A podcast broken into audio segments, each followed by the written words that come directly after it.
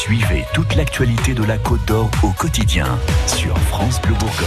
Et à la une de l'actu en Côte d'Or, Arnaud, cette euh, proposition qui fait du bruit. Oui, quelques heures seulement après le terrible incendie de Notre-Dame il y a une semaine, deux architectes côte d'Oriens dijonnais ont, ont planché sur le modèle d'un nouveau toit pour la cathédrale presque millénaire, un toit tout en verre et d'acier avec un petit chemin de ronde pour les touristes. Autant vous dire que le duo a fait du bruit sur les réseaux sociaux où les pros et les antis se battent pour savoir s'il faut reconstruire à l'identique ou bien moderniser l'édifice. Bonjour Pierre Roussel.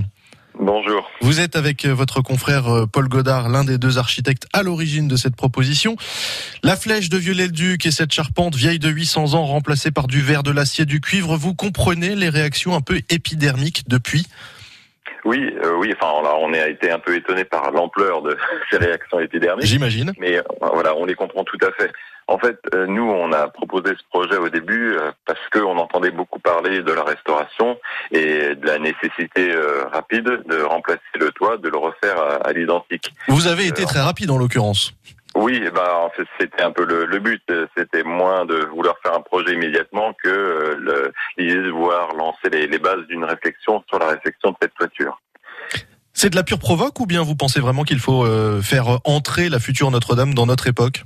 Ah non, c'est pas du tout de la provocation en fait. C'est vraiment une, une volonté de, de faire entrer euh, Notre-Dame dans une nouvelle époque, euh, en l'occurrence le 21e siècle. Euh, pourquoi? Bah Parce qu'on pense que en 2019, on peut, en reconstruisant aussi, valoriser des nouvelles technologies constructives hein, qu'on possède. De nouveaux savoir-faire aussi? Un nouveau savoir-faire euh, qui, qui permettrait justement de, de, de témoigner de cette époque euh, architecturale et constructive euh, sur sur la cathédrale de Notre-Dame. Sans faire pour autant table rase du passé. Sans faire non, bien au contraire, on garderait bien sûr le, le support, toute la maçonnerie et même pourquoi pas des, des fragments reconstitués, des fragments de la charpente traditionnelle. Mais ce qu'on voudrait, c'est que cette nouvelle intervention soit aussi le témoignage d'une histoire de Notre-Dame. En l'occurrence, son histoire a été marquée par cet incendie et on voudrait faire ressortir ce contraste entre l'ancien, euh, l'ancien millénaire, si vous voulez, et puis le contemporain qu'on serait venu poser dessus. Ce que vous expliquez sur votre page Facebook, très bien d'ailleurs, si on, on y prête attention, c'est que vous vouliez susciter le débat, bah, vous avez réussi finalement. Ah oui, ça c'est réussi, oui. oui. Et cer- certains de vos détracteurs disent que vous avez totalement perdu le sens du sacré. Vous répondez quoi à ça? Alors oui, ça c'était assez curieux parce qu'on a reçu pas mal de, enfin dans les, les- les- dans les remarques les plus virulentes, on en a beaucoup qui se sont présentés comme des chrétiens et qui nous ont dit en gros on est chrétien et du coup votre architecture n'a rien à faire ici.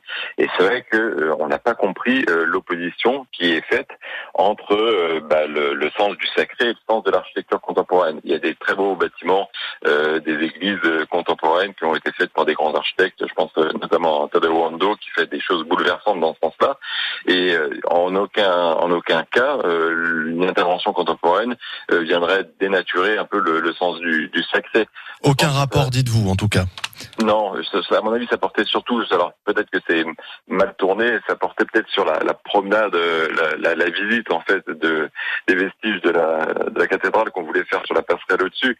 Mais euh, en fait, on voulait vraiment plus retracer une histoire que emmener un Starbucks euh, café euh, dans, les dans les combles.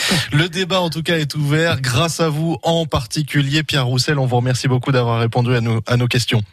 C'est moi qui vous remercie. Bonne journée. Bonne journée. Bonne journée, rendez-vous sur francebleu.fr euh, pour voir la simulation en images, la simulation de la reconstruction de la cathédrale Notre-Dame de Paris.